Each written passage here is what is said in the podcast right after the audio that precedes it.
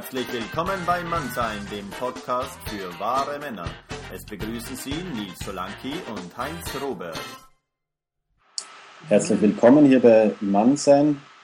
Heute spreche ich mit Martin Utschig, dem Autor eines Buches namens Integral Relationships äh, Manual for Man, das auch demnächst in Deutsch rauskommt, Anfang nächsten Jahres. Martin ist äh, gebürtiger Deutscher und lebt schon mehrere Jahre in Amerika.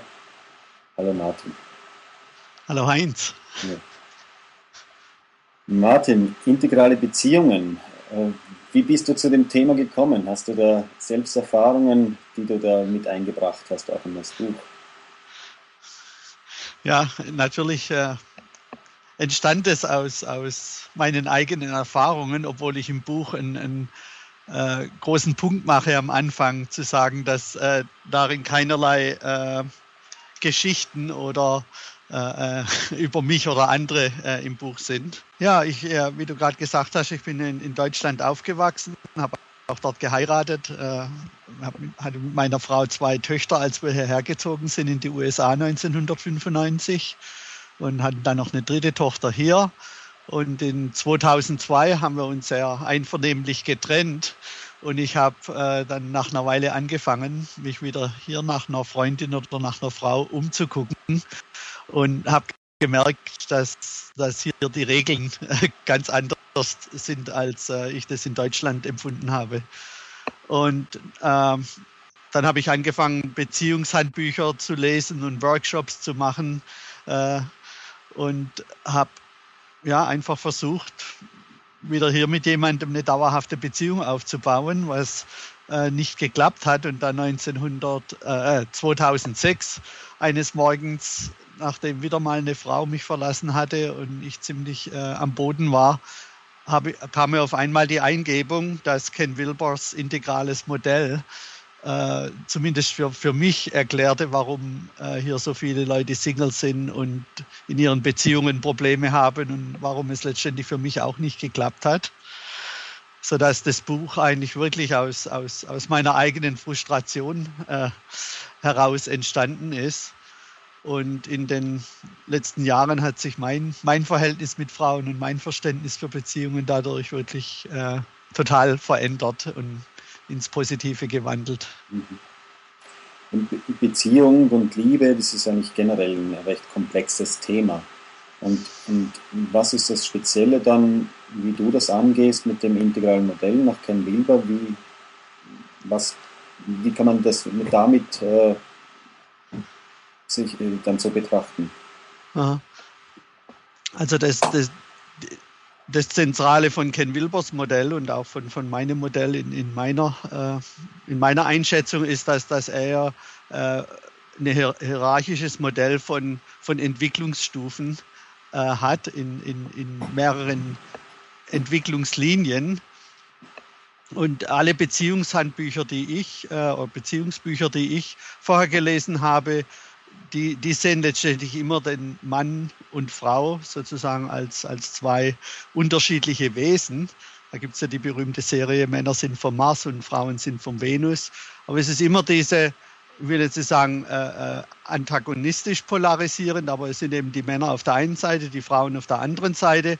Und dann die Bücher geben dann Tipps, wie man versuchen kann, äh, sagen wir, für egozentrische Leute das andere äh, Geschlecht zu manipulieren und für Leute, die mehr konventionell sind, wie man eben akzeptieren kann, dass Männer und Frauen unterschiedlich sind oder mehr einen rationalen äh, Ansatz für, für Beziehungen äh, erklärt dann halt, wie man so fast wie, wie im, im Geschäft eine Win-Win-Situation finden kann und auch wie, wie Hormone und, und äh, solche Sachen unsere Liebesbeziehungen äh, beeinflussen.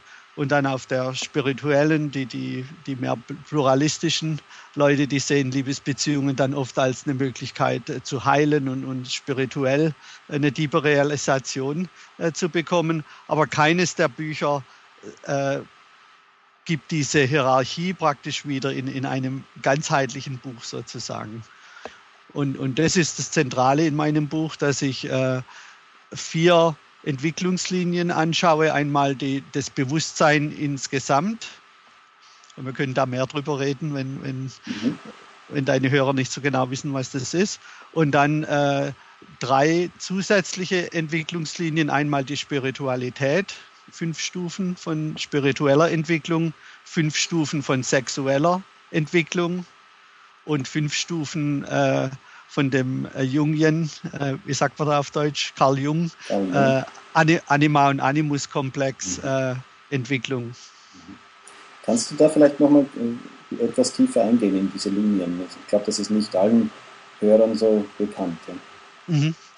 Also im, im, integralen Modell äh, geht man davon aus, dass, dass Menschen etwa 25 verschiedene Intelligenzen haben.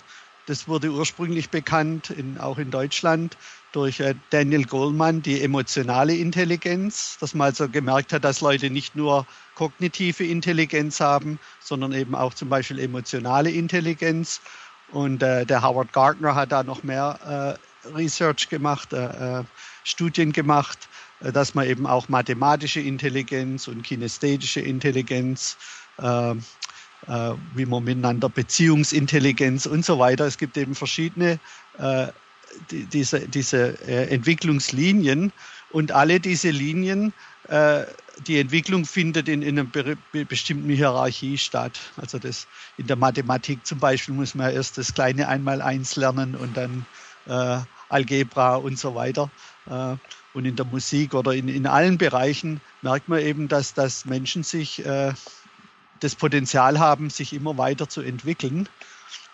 Und äh, die, äh, die, die, Entwicklung des Bewusstseins, da kann man so zwei äh, Analogien her, herleiten. Einmal, wie sich Kinder entwickeln. Da hat der Jean Piaget viel äh, und der Ericsson und so weiter Forschung gemacht dass, dass wir eben lernen, immer mehr Perspektiven zu äh, äh, integrieren, dass man zum Beispiel am, in, in, in, niederen Entwicklungsstufen sehr selbstbezogen ist und dann in einer höheren Bezie Entwicklungsstufe äh, das Bewusstsein von anderen Menschen äh, einbeziehen kann, also sich in die, in die Schuhe von einem anderen zu stellen. Und dass man dann auch äh, die Welt in, in rationalen äh, von einem, von einem dritten Perspektive, in einem rationalen äh, Weg sehen kann. Und dann in einer höheren Stufe zum Beispiel sieht, dass, dass wir unsere Realität letztendlich in unserem eigenen äh, Kopf, in unserem eigenen äh, Mind äh, äh konstruieren und dass jeder Mensch irgendwo eine andere äh, Ansichtsweise der, der, der Welt hat. Also das wären zum Beispiel im Bewusstsein Entwicklungsstufen. Äh, in, unserem, in unserem sexuellen oder lass uns mit dem Spirituellen äh, weitermachen. Im, im Spirituellen, äh, Ken Wilber äh, sagt da im Prinzip, äh, es gibt fünf Stufen. Einmal die, äh, die Growth, ich weiß, wie sagt man da auf Deutsch? Äh, Growth, äh, Growth Subtle and Causal. Grobstofflich, subtil, kausal. Äh, dass man also in, in, in unserer in unserem Growth-Bewusstsein äh, oder spirituellen Entwicklung letztendlich äh, ähm, bewusst sind, dass, dass wir in einer materiellen Welt leben und, und dass wir einen materiellen Körper haben, aber dass wir nicht der Körper sind. Und das wird äh, äh, verglichen mit, mit unserem äh, Wachsein. Wenn wir, wenn wir wach sind, nehmen wir die Welt in, in einer relativ materiellen äh, Hinsicht wahr. Dann gibt es diesen äh, den, den subtilen Level. Äh, den man vergleichen kann mit, mit dem Traumstadium. Wenn wir also im, im Schlafen und, und Träumen haben wir keinen direkten Sinn von der materiellen Welt, aber wir haben einen Sinn von einer, von einer im, im, im Kopf kreierten Welt, uns, unsere, mhm. unsere Gedankenwelt sozusagen projiziert im Traum. Und dann der kausale äh, Level, das wäre der äh, äh, traumlose Schlaf, wo man also einen Sinn dafür hat, dass, dass also wie die Buddhisten sagen, Emptiness is Form and Form is Emptiness, dass das alles irgendwo im, im Prinzip eine, in, in, einem großen Raum stattfindet. Und äh, dann der nächste, das nächste Stadium ist der, der Witness, das Witness-Stadium, wo, man, wo manche Menschen bewusst im, selbst im traumlosen Schlaf einen Sinn dafür haben, also nicht kom komplett in, in das Nichts verschwinden, sondern, sondern das in, in einer sehr subtilen Weise noch wahrnehmen können. Und dann der, das non-duale Stadium, das eigentlich in, in dem Sinn kein Stadium in sich selbst ist, sondern eine Integration der, der vier äh, vorherigen Stadien. Und da gibt es viele Bücher drüber und Ken Wilber hat da viel drüber geschrieben. Ähm, das Sexuelle, äh, das hat sehr viel damit zu tun, wie eben in unserer Kindheit und wenn wir aufwachsen, unsere, unsere Beziehung zu unserer eigenen Sexualität und der Sexualität von, wenn wir, wenn wir sexuell sind mit anderen, wie sich das entfaltet. Und da gibt es im Prinzip fünf, Studi äh, fünf Stufen. Einmal die represste äh, Sexualität, wo man, wo man praktisch die Sexualität ablehnt und, und das als etwas Schmutziges und, und Abartiges äh, ansieht. Und manchmal gibt es daraus sehr pathologische, wie sagt man da auf Deutsch, pathological? Äh, krankhafte. Ja. Krankhafte Entwicklungen, dass, dass, mhm. dass man eben so eine, so eine Art äh, ähm, magische, ungesunde Anziehung zu der Sexualität mhm. hat, die sich dann äh, oft eben in sehr ungesunden Formen ausdrückt und auf der anderen Seite dann äh, davon zurückschreckt. Äh, die nächste Form der Sexualität ist sehr ich-bezogen, wo man praktisch nur darauf aus ist, selber äh, seine sexuellen Bedürfnisse zu befriedigen. Ken Wilber sagt, äh, es ist alles okay, solange der Partner nicht die Polizei anruft. Mhm. Äh, ähm, in, in, in Englisch würde man dazu sagen, das fucking äh, mhm. Stage. Mhm. Das äh, dritte Stadium äh, ist sehr äh, konsentorientiert. Es ist immer noch äh, daran orientiert, äh, selber eine Befriedigung zu, zu, eine körperliche Befriedigung in der Sexualität zu haben. Aber man, man sieht auch irgendwo, dass, dass man seinen Partner irgendwie befriedigen möchte. Und, und es gibt dann immer bestimmte Regeln. Ich mag das, du magst das, du tust das für mich, ich tue das für dich. Das ist also sehr konsensorientiert, mhm. aber immer noch sehr auf der physischen Ebene. Und dann in der vierten Stufe der Sexualität, äh, da, da, da, wird die, die Sexualität letztendlich eine, ein Ausdruck der Liebe, die man für jemanden und, und die Care, äh, äh, die man Fürsorge. für jemanden ja. findet, Fürsorge empfindet.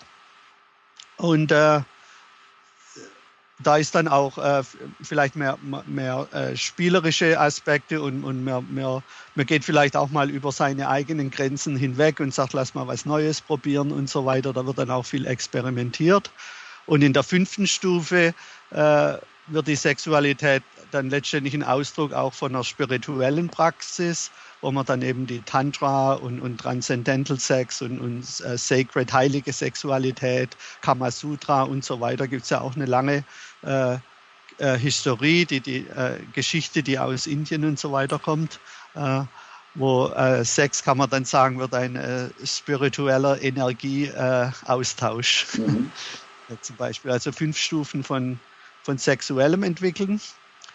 Und dann, ähm, was, was ich neu so in das integrale Modell eingebracht habe, ist, ist die Idee vom Anima und Animus Complex Development als ich das Buch, als ich angefangen habe, das Buch zu schreiben, war meine große Frage, wie entwickeln sich Männer und Frauen unterschiedlich? Also wenn wir Spiral Dynamics oder eigentlich alle Entwicklungsmodelle angucken, äh, wird eigentlich kaum differenziert, ob es unterschiedliche Entwicklungen in Männern und Frauen gibt und wenn die unterschiedlich sind, wie sind sie? Mhm. Ken Wilber äh, tut ja immer Carol Gilligans In a Different Voice, äh, ich weiß nicht, wie der deutsche Titel davon heißt, äh, anführen. Ähm, äh, die Carol Gilligan ist eine Harvard-Studentin und die hat äh, untersucht, wie sich Frauen und Männer unterschiedlich in ihren moralischen äh, Werten entwickeln. Und, und, aber das ist so das einzige Buch, das ich kenne und das Ken Wilber äh, anführt, wo, wo mal differenziert wurde zwischen Frauen und Männern. Und auf der Suche nach Literatur, wie sich Männer und Frauen unterschiedlich entwickeln, habe ich ein Buch gefunden, das heißt Female Authority von Polly Young Eisendraht. Und die hat fünf Stufen des Animus-Komplex äh, Developments von Frauen untersucht oder, oder erforscht. Und was das in der Essenz meint, ist, dass ähm, wir werden ja alle zu einer Mutter geboren. Ja, wir, wir sind alle im, im äh, äh, Leib, wie sagt man da, in einer Mutter äh, äh, entstanden und wurden zu der Mutter geboren. Und wenn wir dann ähm, vielleicht zwei oder drei Jahre alt sind, dann merken wir, vielleicht auch schon früher, dann merken die, die Mädchen, dass sie so sind wie die Mutter, aber nicht wie der Vater. Mhm. Und die Jungs, die, die, die, die Jungs, die merken, dass sie nicht so sind wie Mutter, aber so wie Vater. Und daraus hat der, der Carl Jung äh, festgestellt, äh, entstehen unterschiedliche Entwicklungsprozesse, in dem der Mann sich ja mehr oder weniger von der, von der Mutter oder der junge äh, Mann sich von der Mutter Dissociation, äh, äh, wie sagt man da auf Deutsch? Dissociate. Abtrennung. Abtrennen, ja, ab, ja. also eine emotionale Abtrennung stattfinden muss mhm. und praktisch so zu werden wie der Vater und dadurch werden bestimmte feminine, bestimmte weibliche Aspekte in seinem Bewusstsein unterdrückt, damit er diese, diese Abnabelung und diese Zuwendung zum Vater machen kann. Während das, äh, das kleine Mädchen äh, merkt, sie ist so wie die Mutter, aber nicht so wie Vater und äh, dadurch entsteht sozusagen ein, ein, bestimmtes Verhältnis zum Vater, das in einer bestimmten Kuriosität äh, äh, äh Neugierde, ja. Mhm. ja. Und äh, je nachdem, wie dann die, äh, die Familienverhältnisse sind und wie die Kinder aufwachsen, wie, wie die Eltern miteinander umgehen und zurechtkommen und auch andere äh, Männer und Frauen in ihrem Leben, entsteht da ein, ein gewisser Komplex, dass eben ein, ein Teil unterdrückt wird. Das heißt also nicht, dass alle Erwachsenen durch die fünf Stufen gehen, sondern dass man als sagen wir, als, als junger Mann oder als junge Frau dann irgendwo an einem bestimmten Punkt ankommt und und dann äh, sich dort weiterentwickeln kann. Mhm. Alles das gesagt, gebe ich schnell die fünf Stufen. Äh, fangen wir mit den Frauen an.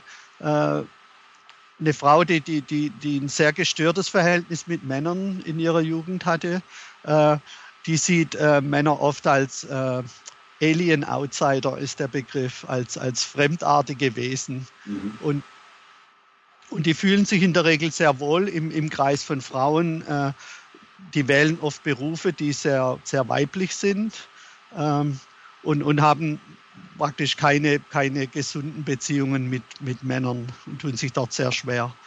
Äh, die zweite Stufe ist, wo die, wo die Frau die, äh, die Anerkennung von einem Mann sucht. Die tun also alles, um, um von Männern ja, Anerkennung zu bekommen. In der dritten Stufe äh, sehen, sehen die Frauen den Mann als, äh, als einen, jemand, der, der sie beschützt und der, der sie versorgt. Also immer noch als, als ein höheres, jemand, zu dem sie aufblicken können, aber nicht unbedingt dauernd äh, die, die, die Rückmeldung brauchen, dass sie sehr gut sind. Also das ist so die typische äh, äh, Ehe, wie man sie in, in, in der Vergangenheit äh, äh, kannte, wo der Mann eben der äh, Provider, der, der in, in, zur Arbeit geht und, und die Frau ist die, die Hausfrau. Mhm. Ähm, dann in, in der vierten Stufe äh, finden Frauen heraus, dass, dass sie eigentlich sich immer definiert haben durch, durch Männer und dass sie in einem bestimmten patriarchischen System äh, leben und wollen herausfinden, wer sie eigentlich sind, unabhängig von, von einem Mann. Und das ist für viele Männer eine, Stufe, also eine Stufe, die sie nicht verstehen. Äh, das sind oft die Frauen dann in ihren 40ern, 50ern und speziell hier in Amerika ist die Scheidungsrate eher sehr hoch und etwa 70 Prozent aller Scheidungen werden in den USA zumindest von Frauen äh, eingeleitet. Und das ist eben sehr oft dieser Impuls, dass sie sagen, ich will mal rausfinden, wer ich äh, selber bin, ich will auf eigenen Füßen stehen und so weiter. Ähm, und dann in der fünften Stufe sehen äh, Frauen dann Männer als äh, ebenbürtige Wesen, haben also nicht mehr das Bedürfnis, sich abzunabeln oder Männer zu dominieren oder von Männern abhängig zu sein, sondern sie wirklich als gleichwertig zu sehen. Mhm. Bei den Männern ist es ein bisschen anders. Äh, in der ersten Stufe sieht der Mann eine Frau ja als, als Mutterersatz. Und viele Frauen sagen dann, oh ja, ich, ich kenne solche Männer, die, die praktisch dauernd bemuttert werden wollen. Ähm, da ist dann auch vielleicht dieser Ödipus-Komplex und so weiter äh, mit enthalten. In der zweiten Stufe sehen Männer Frauen als pure Sexobjekte und nicht als, als menschliche Wesen letztendlich. Ähm, in der dritten Stufe sehen sie eine Frau als jemanden, den sie versorgen und die aber äh, im, im, Umkehrschluss mehr oder weniger den Mann in, in seiner Mission, in, in, in, was er eben machen will, unterstützt. Mhm. Again, da haben wir wieder diese typische Mann-Frau-Ehe-Beziehung in der traditionellen Form. Und dann in, in der vierten Stufe äh, wird ein Mann oft dadurch, dass er verlassen wird oder dass er äh, ja, eben mehr alleine ist, äh, auch eine neue Form finden, dass, dass sein Selbstwertgefühl und, und sein äh, Sinn des Lebens liegt letztendlich nicht ausschließlich dadurch äh, dominiert ist, wie Frauen auf ihn reagieren, was ich denke für uns Männer ein ganz, ganz wichtiger Teil unseres Lebens ist, dass wir eben nach Erfolg streben und bestimmte Dinge tun, um von Frauen eine Anerkennung und Liebe und Sex zu bekommen, sondern findet eben auch heraus, dass, dass es eine andere Quelle der Liebe für ihn gibt und des Selbstbewusstseins, das, das unabhängig von Frauen ist. Und in der fünften Stufe ist es dann gleich wie die Frauen, dass die Männer die Frauen wirklich als gleichwertige mhm. äh, Partner anerkennen können. Und, und gibt es da einen Test oder so etwas, dass, dass ich sehe erstens mal, wo in dieser Matrix, auf welcher Stufe stehe ich selbst und wenn ich eine Frau kennenlerne, wie finde ich raus, äh, passt die zu mir? Ist die, auf, ja. auf, ist die auf der gleichen Stufe? Oder? Ähm, also ich, mein Buch ist da ein bisschen einseitig in, in, in der Richtung, dass ich viele äh, Tipps gebe, welche Fragen und welche Beobachtungen äh, wir in, in, Bezug auf eine Frau machen können, um sie in, in was ich äh, eine Persönlichkeitsmatrix äh, äh, einzustufen. Das mhm. hört sich jetzt eigentlich ein bisschen sehr nach äh, äh, Einstellungsinterview an und, äh, und äh, manche Leute sagen dann, was, was, hat es mit Liebe zu tun? Mhm. Aber mein, mein Buch heißt bewusst integrale Beziehungen und nicht integrale Liebe. Ja. Äh, äh, am, am, Beginn sage ich im Buch, Liebe kann oder sollte unkonditionell sein, aber Beziehungen sind immer konditionell. Und äh, ich habe in, in mein, ich, seit fünf Jahren coache ich relativ viele Singles hier in Amerika und äh, was ich oft höre, ist so die, äh, die, die, Beschwerden von Frauen, dass sich die Männer nicht wirklich für sie interessieren und nicht wirklich für die, und die Frauen verstehen. Sodass ich dachte, da mein Handbuch ja für Männer ist, dass ich äh, relativ viele Tipps gebe, wie man äh, jemanden fragen kann über sein Leben und wirklich gucken kann, wie, wie leben die ihr, ihr Leben aktiv äh, und dadurch lernen kann, auf welcher Bewusstseinsebene jemand ist und dann auch eben Fragen und Beobachtungen zur äh, dass man einen Sinn dafür kriegt, wie Frauen Spiritualität, Sexualität empfinden und welchen Anima-Animus-Komplex sie haben.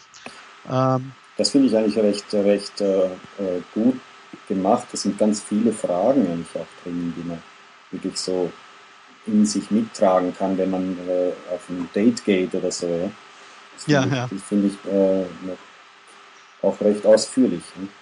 Ja. Und ich denke eben, wenn, wenn jemand, ein Mann das Buch liest und, und, und sich da selbst Gedanken zu macht, äh, es, ist immer, es ist immer ein bisschen schwieriger, sich selber einzuschätzen, als jemand anderen einzuschätzen, weil man natürlich selber nicht seine eigenen Schatten und seine ja. eigenen äh, Delusions äh, äh, sieht. Ähm, und das, das ist im Moment, glaube ich, ein Feld, das, das immer mehr äh, aufkommt, generell äh, solche, solche Persönlichkeitstests zu machen. Mhm.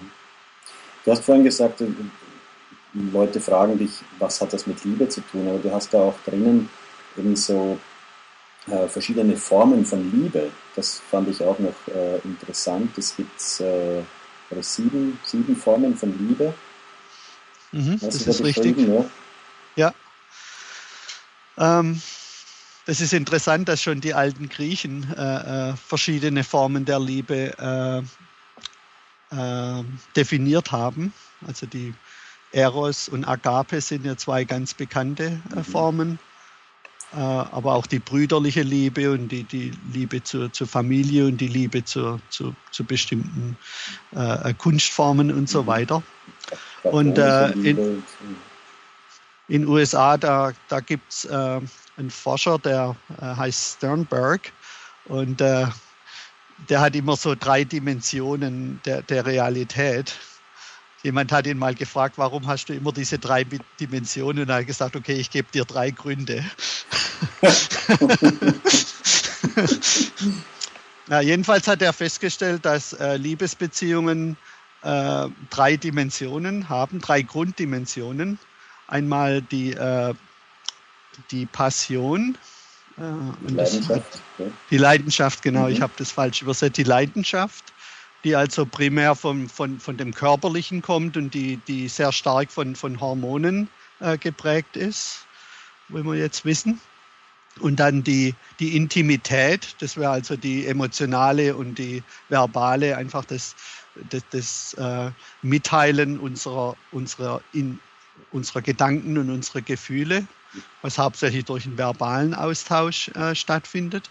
Und dann ein, ein, ein, ein, dritter Bereich ist das Unbewusstsein äh, oder das Unterbewusstsein. äh, und darüber kann man natürlich selber nicht reden, weil man ja nicht wissen kann, was in unserem Unterbewusstsein ist. Mhm. Und äh, manche sagen 80 Prozent der, der, der Beziehung letztendlich und, und zu wem wir uns angezogen fühlen, findet durch das Unterbewusstsein statt. Und wenn wir jetzt diese drei Ebenen äh, nehmen, als, als Linien zeichnen, äh, dann können wir die in ein, in ein metaphorisches Dreieck äh, formen.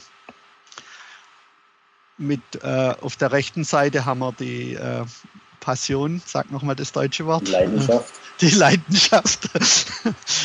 die Leidenschaft, auf der linken Seite äh, die Intimität und auf der unteren Seite das, das Unterbewusstsein. Und das äh, Unterbewusstsein führt dann zu verschiedenen Formen der Bindungen. Die, die rechte Seite, die, die, Leidenschaft zu verschiedenen Formen der, der sexuellen Anziehung und die linke Seite äh, zu Formen von Intimität. Und jetzt kann man diese drei Seiten kombinieren.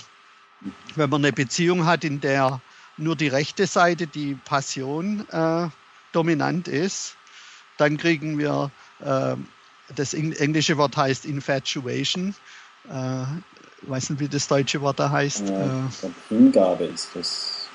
Ist, äh, also einfach so, so eine Liebesbeziehung, wo man, wo man die, die, die sehr äh, wie eine Addiction, wie eine, eine äh, also man, man, fühlt halt Sucht. eine sehr starke mhm. sexuelle, eine Sucht, mhm, äh, sexuelle ja. Beziehung. Äh, wenn man nur Intimität hat, das führt dann in der Regel zu einer Art von Freundschaft, die, die keine Sexualität beinhaltet. Und wenn man nur äh, die, äh, ein, ein, sehr tiefes Bonding hat mit einer, mit einer Pers per Person, also eine, eine äh, mit dem deutschen Wort wieder. Bond, Bond, Bond, genau, eine, eine, Verbindung im, ja. im, im, Unterbewusstsein hat, mhm. dann äh, da ergeben sich dann oft äh, sehr, sehr codependent äh, mhm. Beziehungen, sehr ungesunde Beziehungen. Mhm. Wenn man Intimität und äh, äh, Passion äh, kombiniert, dann bekommt man eine romantische Liebesbeziehung. Das sind dann Leute, die sagen, ich will, ich will keine Probleme in meiner Beziehung mhm. haben. Es soll nur toller Sex sein und, und, und eine tolle Freundschaft äh, zusammen. Äh, wenn man eine Beziehung hat, in der es viel Freundschaft hat und eine Bindung, aber keine sexuelle äh, Dimension mehr, was, was oft für Paare entsteht, wenn sie ein paar Jahre zusammen sind.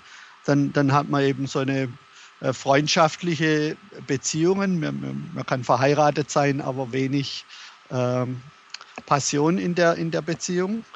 Ähm, das wäre eine weitere Form, wenn man diese tiefe Bindung, äh, diese Bindung empfindet und viel Sex hat, aber ansonsten keine, keine Intimität, keine Freundschaft, das ist dann so eine verrückte Liebe, wo, wo die Paare sind verrückt nach each an, äh, mhm. äh, füreinander und jeder, der in ihre Beziehung anguckt, denkt, die sind verrückt, was, was sehr oft äh, äh, viel äh, Schaden in, in ihrem Leben, Leben anrichten kann, ja, dass man sich von Freunden entfernt, Familie entfernt, einfach nicht ohne eine andere Person sein kann.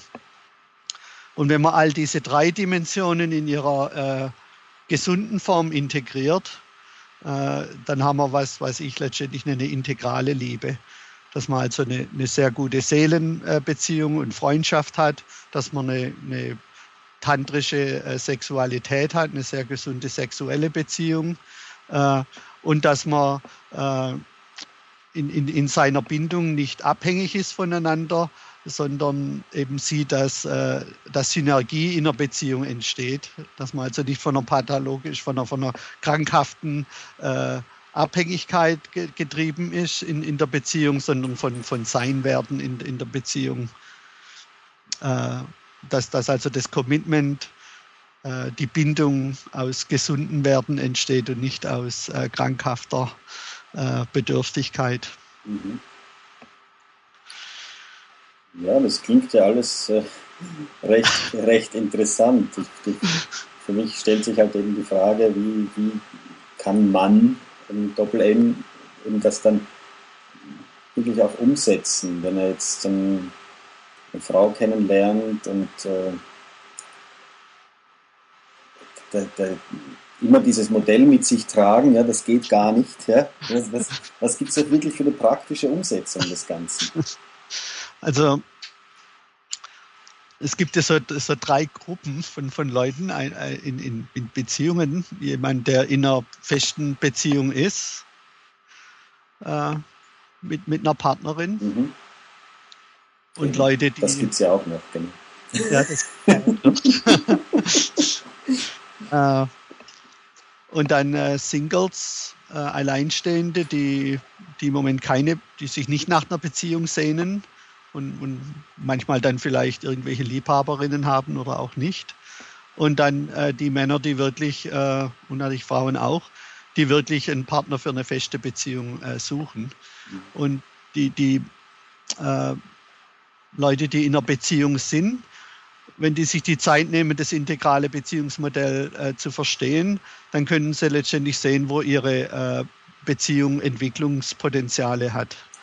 Weil oft denkt man ja, da wo ich jetzt gerade bin, das ist eben der absolute, äh, der absolute Punkt. Äh, und das stimmt natürlich nicht. Wir alle haben ja diese Entwicklungspotenziale. Und wenn jemand in einer Beziehung ist, dann hat die Frau ja auch äh, Entwicklungspotenziale und ist entwickelt zu einem bestimmten Punkt.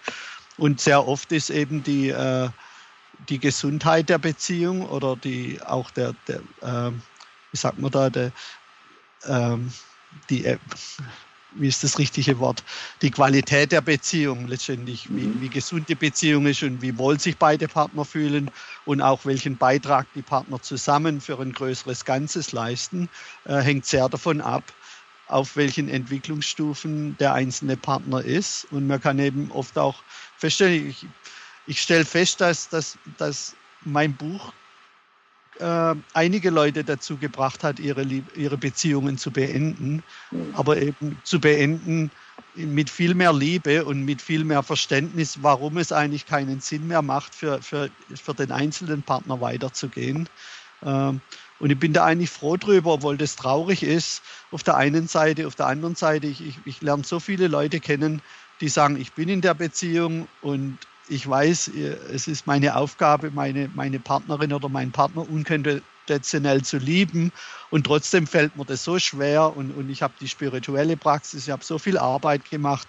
Warum tue ich mich so schwer mit der einen Person und ich verstehe das gar nicht und, und seit Jahren quäle ich mich dadurch, jemanden zu lieben, der meine Liebe eben nicht auf die Art erwidert, wie ich das letztendlich will. Und die, die wissen überhaupt nicht, ja, wie sie, wie sie von dort weitermachen sollen. Und eine Therapie-Session und, und das nächste Buch und der nächste Workshop. Und, und ich denke, mein Buch hat vielen Leuten eben die Klarheit gegeben, dass es nichts falsch ist, dass Menschen auf unter, unterschiedlichen Entwicklungsstufen sind und, es, und, und dadurch einfach nicht die, die Beziehung auf allen Ebenen, Körper, Geist, Seele, äh, und, und Herz haben können, die diese verdienen und die auch ihr Partner letztendlich verdient. Und dass oft eine Trennung in Liebe äh, besser ist als ein Weitermachen in, in, in Konflikt. Eben, ah. das ist ja früh, schöner, eben frühzeitig sich in Freundschaft zu trennen, als äh, nach Jahren dann im, im, ja. im Krieg. Dann. Ja. Und, und da, da, da denke ich, das integrale Modell ist das erste, das auch wirklich äh, da Beispiele gibt, warum äh, Beziehungen äh, nicht funktionieren und, und, und ob es ein Potenzial gibt, wieder zusammenzukommen oder ob es besser ist, sich zu trennen. Der, der, der Mann, der, der alleinstehend ist und, und wirklich eine, eine Beziehung, äh, eine Frau finden will für eine Beziehung, äh, lernt von dem Buch, dass, und so, so witzig das vielleicht anhört, wir sind einfach so unheimlich getrieben von unserem Urinstinkt, ja, der auch hauptsächlich unbewusst ist, wo es herkommt, dass, dass wir eben bestimmte, uns sehr zu bestimmten Frauentypen angezogen fühlen, mhm. die, die man letztendlich in, in der Mitte von Playboy-Magazinen abgebildet sieht. Ähm, und, und da ist auch vom Evolutionären her letztendlich nichts Falsches drin, aber es gibt eben darüber hinaus die Dimension der Kompatibilität. Und das Buch gibt eben hoffentlich den, den Ratschlag, wenn man sich zu einer Frau angezogen fühlt, dann auch wirklich herauszufinden, ob, ob im, in einer längerfristigen Beziehung die Frau gut für uns ist und ob wir gut für die Frau sind. Mhm. Und das hängt eben alles damit zusammen mit, mit Entwicklungsstufen. Und für, für Leute, die alleinstehend sind und vielleicht keine Beziehung im Moment wollen, ähm, was auch vollkommen okay ist, und eine wichtige Entwicklungsphase. Hoffentlich gibt das Buch eine bestimmte Inspiration, welche Entwicklungspotenziale man eigentlich nur in einer Beziehung realisieren kann. Also die Idee, dass wir äh, Entwicklung findet immer in einer Selbst, äh, in, einer in einer Beziehung vom Selbst zu jemand anderem statt und praktisch nie unabhängig von anderen. Und natürlich deswegen haben wir natürlich spirituelle Lehrer und deswegen suchen wir ja auch immer weiter nach Informationen. Äh, und, und es gibt eben bestimmte Entwicklungspotenziale, die wir haben im sexuellen Bereich und im interpersönlichen und so weiter, die, die wir nur in einer Beziehung realisieren können. Mhm. Insofern hoffe ich, dass, dass auch Leute inspiriert werden, die im Moment nicht in einer Beziehung sein wollen, äh, da, darauf hinzuarbeiten, in, in einer gesunden Beziehung zu sein. Ich habe das letztens erst wieder gelesen, äh, im Buch Ich und Du von Martin Buber Kennst du das? Ja, I, I Thou. Ja, I am Thou, genau. Und da stand, äh, dass das Ich wird erst wirklich mit einem Du. Ne? Ja. Und äh, das, was du sagst, eigentlich Entwicklung passiert auch erst wirklich in einer Beziehung mit jemandem anderen. Ich muss, ja. ra muss rausgehen in die Welt oder mich wirklich mit einem Partner zusammentun, ja, ja. Äh, damit äh, damit, damit ich mich wirklich so letztendlich entwickeln kann. Ja, es ist ja auch interessant zu sehen, dass, dass alle äh, spirituellen und, und, evolutionären Lehrer, die, die wir so kennen, oder fast alle, äh, in, in, verheiratet sind. Ja, von, mhm. von, von dem Eckhart Tolle oder der äh, äh Andrew Cohen und mhm. Äh, äh, Greg Hamilton und, und Terry Patton und natürlich gibt es immer wieder die die Ausnahmen davon, aber grundsätzlich äh, auch der Adya Shanti zum Beispiel, der hier in Amerika sehr mhm. populär ist, ja. der, der, ist auch verheiratet und, und sagt klar, der, der, die Tiefe und, und der Verkörperung unserer spirituellen Entwicklung zeitlich letztendlich in der Qualität unserer Liebesbeziehungen. Mhm. Wenn es dort alles zusammenbricht, dann, dann haben die Leute noch mehr Arbeit zu tun. Mhm. Also er sagt letztendlich, der Gradmesser unserer spirituellen Entwicklung äh, zeigt sich in unserer persönlichen Liebesbeziehung mit, mit einem anderen Menschen. Und wenn wir es dort nicht letztendlich schaffen, äh, auf eine gesunde Art zu haben, ist natürlich nichts falsch dabei. Es ist nur ein Zeiger, ein Indikator, dass noch mehr Arbeit äh, äh, äh vonnöten ist, wenn man eben voll realisiert werden möchte oder, oder diesen spirituellen Weg weitergehen will. Und das ist sehr, sehr ermutigend eben zu sehen, dass man diese diese Role Models, diese, wie sagt man da auf Deutsch? Äh, Vorbilder, ja. Diese, ja. diese Vorbilder haben von, von Leuten, die, die eben solche gesunde Beziehungen äh, dann miteinander leben. Ja. auf dieser Ebene kann man eigentlich äh, schwer etwas von einem also buddhistischen Mönch oder von einem christlichen Mönch oder so äh, leben, der im Zölibat lebt. Ja. Der Richtig, kann, ja. kann etwas erzählen von einer letztendlichen Ebene vielleicht, ja. ja. Aber, aber, der hat das wahrscheinlich nie wirklich durchgelebt. Richtig. Deswegen sind die, die, die westlichen äh, spirituellen Lehrer, zumindest hier, die ja dann auch immer irgendwelche psychologischen Dimensionen, mhm. die ja mehr mit dem Miteinander auf der Ebene zu tun haben, äh, integrieren, äh, alle in Beziehungen und, und, sind sehr positiv, äh, in, in, wenn es darum geht, in einer Beziehung zu sein. Mhm. Das macht natürlich die, die Spezialisten, äh, Ken Wilber sagt ja, wir, wir, brauchen Spezialisten in bestimmten Bereichen. Und wenn natürlich jemand wie der Dalai Lama oder andere ihr ganzes Leben oder Ramana Maharshi dafür geben, wirkliche Spezialisten in dem spirituellen Bereich äh, zu sein, dann, dann hat es absolute Wertigkeit und, und, und, und die können unsere Vorbilder in diesem Bereich sein. Aber ein moderner spiritueller Lehrer lebt letztendlich ein Leben, das er dupliziert sehen möchte in so viel wie möglich in anderen Leuten. Und natürlich wollen wir nicht, dass äh, Milliarden von Leuten irgendwo auf dem äh, Berg sitzen und abhängig davon sind, dass andere ihnen Essen bringen, wie das beim Ramana Maharshi der Fall war. Deswegen ist er, wie der Andrew Cohen und andere eben auch propagieren, äh, ist nur im Jetzt zu sein, ist nicht mehr gut genug. Wir müssen sozusagen den nächsten Schritt gehen und wirklich äh, diese spirituelle Realisierung dann auch wirklich in unserem täglichen Leben, im Miteinander mit anderen Menschen äh, verantwortlich leben.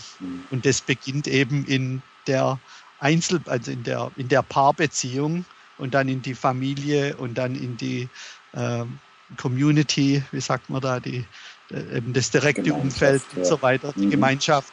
Und es entwickelt sich dann eben immer weiter hinaus, bis man dann eine, äh, eine Welt, äh, Weltspiritualität oder eine, eine friedliche und, und sustainable Welt dann letztendlich kreieren können. Mhm. Äh, dein Buch behandelt äh, hauptsächlich in, äh, Zweierbeziehungen, oder? Gibt es da irgendwie, ich habe hab jetzt äh, nichts mehr im Kopf, dass du irgendetwas geschrieben hättest, eventuell über Polyamorie oder so? Über Polyamory? Polyamory oder viel Liebe, wenn, wenn ein Mensch ja, ja. mehrere Partner mhm. hat? Ja. Äh, ich ich habe darüber ein bisschen geschrieben. Äh, eigentlich, ich denke, wenn, wenn Leute mein Buch lesen, dann sehen sie, wie kompliziert und, und herausfordernd eine Beziehung sein kann, äh, wenn man in die Tiefe mit einem Menschen geht. Und, äh, und ich habe dann gesagt, also wenn, wenn dein Kopf jetzt noch nicht äh, am, am Drehen ist, nachdem du das alles gelesen hast, dann, äh, dann stell dir mal vor, wie, wie kompliziert das in, in polyamorösen Beziehungen äh, dann letztendlich ist. Mhm. Na, weil, weil in einer Polyamory-Beziehung, in, in einer in einer Zweierbeziehung, da ist ja der andere und ich, right, eingebettet in unser soziales Umfeld. Aber in einer wirklichen polyamorous Beziehung, wo wirklich drei Menschen sich kennen und ihre Gefühle und ihre Ängste und auch ihre Sexualität und, und, und sozusagen teilen, da haben wir dann nicht nur drei Beziehungen, sondern wir haben eben die Beziehung mit dem Selbst, wir haben die Beziehung mit Partner Nummer eins, wir haben die Beziehung mit Partner Nummer zwei, wir haben die Beziehung zwischen Partner Nummer zwei und Nummer drei mhm. und so mhm. weiter. Also das potenziert sich dort. Mhm. Und, und wenn man jetzt nur ein eine Personalmatrix mit 1000 äh, Korrelaten haben und dann die Triangles mit 8 äh, und dann haben wir ja noch die vier Quadranten und Holons und so weiter. Das, also das, das Modell ist ja schon recht kompliziert. Mhm. Wenn wir das dann noch äh, auf, ausweiten auf polyamoröse Beziehungen, dann, dann wird es natürlich alles noch viel komplizierter. Mhm. Äh, grundsätzlich sehe ich persönlich die, die, die, die, das Polyamorous als, als eine sehr wichtige äh, Entwicklungsstufe, die hauptsächlich in, auf der pluralistischen, auf der grünen Ebene äh, stattfindet, weil es natürlich absolut richtig ist, dass äh, in einer bestimmten Entwicklungsstufe wir empfinden, dass wir eigentlich nicht mehr von einer Person abhängig sind oder nur eine Person lieben können oder dass eine Person all unsere Bedürfnisse äh, bedecken, decken kann. Das ist also absolut äh, äh valid, wie sagt man da auf Deutsch? Äh, Wertvoll. Äh, ja. Wertvoll, ja, mhm. äh, richtig. Äh, und, und, und die logische Konsequenz daraus ist die, die Polyamory. Was mich ein bisschen stört, ist, dass viele Leute heute den Begriff Polyamory für alle Formen der Non-Monogamie, äh, mhm. des Non-Monogames benutzen. Mhm. Und man, man, kann ja nicht äh, wie, wie heißt das deutsche Wort für Monogamie? Äh, Monogamie. Treue, Monogamie. Äh, man kann ja eine, eine, eine Vereinbarung haben, äh, wir können Sex mit anderen haben, aber wir reden nicht darüber. Also mhm. den, den, Kopf in den Sand stecken. Mhm. Wir lügen nicht, aber wir, wir reden auch nicht darüber. Oder man kann sagen, wir haben eine offene Beziehung, wo, wo, wo wir auch sagen, gut, ich habe jetzt Sex mit jemand anderem gehabt und der heißt Heinz oder die heißt Susanne. Äh, und, und es findet aber kein Kennenlernen und, und kein äh, äh Austausch von Gefühlen äh, statt. Und, äh, und dann die dritte Form ist eben, dass, dass sich dann die unterschiedlichen Sexpartner auch kennenlernen. Und, und, und man kann ja das dann eben nennen als Swingers oder Open Relationship oder wir haben sozusagen halt ja, eine Vereinbarung, keine Vereinbarung zu haben. Und das, das wird oft alles unter dem Begriff Polyamory mhm. zusammengewürfelt, na, auch was, was, mich ein bisschen stört als jemand, der Sprache liebt und, und mhm. genaue Definitionen liebt. Und insofern gibt es für mich eigentlich nicht mehr über Polyamory zu sagen, als dass das eben eine Entwicklung, eine gesunde Entwicklung im, im Grün ist, in dem pluralistischen States und im, im Integralen. Ich denke, die meisten Leute im, im Integralen gibt es natürlich auch Formen der Non-Monogamie und, und wie die sich genau entwickeln werden, das wissen wir noch nicht, weil es relativ wenig Leute gibt, die in monogamen, äh, die in integralen Beziehungen sind. Aber die Leute, die ich kenne, äh, die sind eigentlich alle monogam in integralen Beziehungen. Und zwar sind die monogam nicht mehr aus Angst. Also im Prinzip sind wir ja hauptsächlich monogam aus Angst, dass mhm. uns unser Partner verlässt oder dass eben etwas äh, Schlimmes passiert. Deswegen lügen wir ja auch oft, wenn wir nicht monogam sind, in traditionellen Beziehungen. Ähm, in der integralen Beziehung, da ist man nicht monogam aus Angst, sondern aus freier Wahl. Und das lässt natürlich eine gewisse Hintertüre offen, wenn man so will, zu sagen, wenn, wenn, wenn ein Partner aus irgendwelchen Gründen entscheidet, temporär nicht monogam zu sein, das wird nicht unbedingt dann die, die, die Beziehung äh, äh, gefährden, weil man ist ja schon, man hat sich ja schon durch dieses polyamoröse, äh, durch die polyamoröse Entwicklungsstufe äh, durchgearbeitet. Ja, ja. Und Ken Wilber hat ja diese äh, äh, tiefe und Breite. Und im Polyamory kann man vielleicht sehen, dass man in die Breite geht, um, um eine neue Tiefe zu erlangen. Aber irgendwann merkt man, dass die nächste Tiefe zu erreichen letztendlich wieder in einer monogamen Beziehung stattfindet. Mhm. Das etwas verbalisieren? Also manchmal braucht man Breite auch, um, um, um mehr tiefer zu gehen, also mehr Liebhaber, um mit seinen äh, vielleicht Gefühlen von, von Unsicherheit oder, oder sexuell und, und, und äh, äh, Jealousy, wie heißt das deutsche Wort, Eifersucht, Eifersucht und so weiter. Ja. So, so, da ist es hilfreich. Aber wenn man wirklich tiefer gehen will mit einer Person, sagen Leute wie Robert August Masters und viele andere, äh, kann man das besser tun in einer, in, einer, in einer tiefen monogamen Beziehung als, als dauernd in dem doch relativen Chaos von Polyamory äh, sich äh, zu bewegen.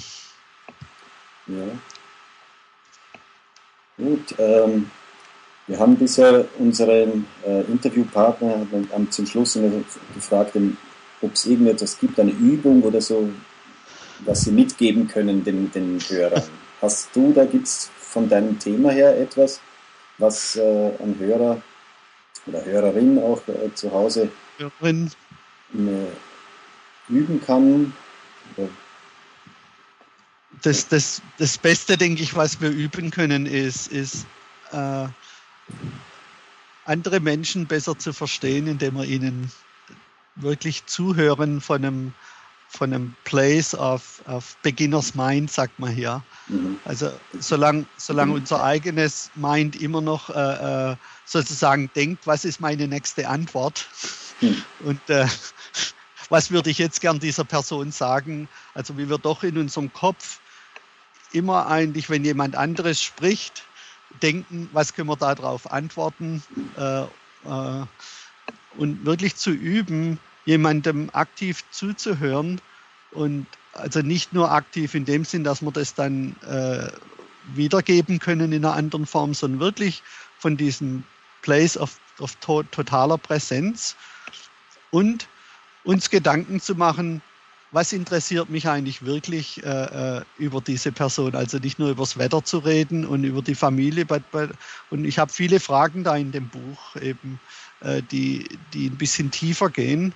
Und auf der anderen Seite dann auch zu lernen, eben nicht nur von so einem oberflächlichen äh, äh, Level, äh, Niveau anderen uns mitzuteilen, sondern wirklich den Mut zu haben, echte äh, Vulnerability, wie heißt das deutsche Wort? Äh, äh, Verletzlichkeit. Verletzlichkeit, also etwas von uns preiszugeben, das, das, äh, das Persönliches und das jemand anderem erlaubt, ihr Herz zu öffnen. Ich denke, das ist so im, im Beziehungsbereich äh, das Wichtigste, wirklich präsent mit einer anderen Person zu sein. Und das zu lernen, dazu ist eine Meditationspraxis natürlich das Beste, um sein eigenes seinen eigenen, seine eigenen Gedanken äh, zu, zu beruhigen. Wie sagt man da auf Deutsch? ja, weniger im Kopf zu sein, sondern wirklich mhm. präsent zu sein und, und, und zu lernen, äh, einen guten Dialog zu haben. Und da gibt es natürlich viele Techni Techniken äh, zu, die äh, Nonviolent Communication, der, der äh, Marshall Rosenberg, der wohnt ja in der Schweiz. Ja. Ich weiß nicht, ob dem seine Arbeit Gewaltfreie Kommunikation, ja, es ist sehr, sehr ja. beliebt hier. Ja. Ist sehr beliebt und, und da gibt es ja auch andere äh, Kommunikationstechniken. Mhm. Das würde ich sagen, ist, ist so mein, mein Tipp für gesunde Beziehungen. Mhm. Und in einem größeren Kontext bin ich ein großer Fan von Terry Pattons Integral Life Practice. Mhm. Die ja neun Module hat für verschiedene, äh, für Körper, Geist und Seele, Beziehungen, Arbeit, Sexualität, Sexualität äh, und Ethik. Äh, ich denke, für mich und, und ich denke, für Beziehungen ist das so das beste Praxishandbuch, die äh, kombiniert äh, mit, mit dem Integral Relationship Modell. Ja, herzlichen Dank. Also ich kann das Buch wirklich nur empfehlen. Ich freue mich schon, wenn es auf Deutsch rauskommt. Anfang nächsten Jahres, glaube ich, soll das soweit sein. Äh, und du kommst auch äh, nächstes Jahr im Frühjahr, kommst du nach Deutschland auch. Ja, in Ende Schweiz. In die Schweiz und äh, bin ich schon gespannt und werde sicher bei einem der Vorträge oder bei mehreren vielleicht sogar dabei sein. ja, freue ich mich sehr drauf. Ja. Okay, hoffentlich, wird, hoffentlich wird mein Deutsch dann noch wieder etwas besser. Ja, das ist noch, noch immer sehr gut. ja, herzlichen Dank für das Gespräch. Ja, danke dir, Heinz. Ja. Weitere Podcasts findest du auf www.mann-sein.ch und wenn du über News informiert werden möchtest, abonniere unseren Newsletter.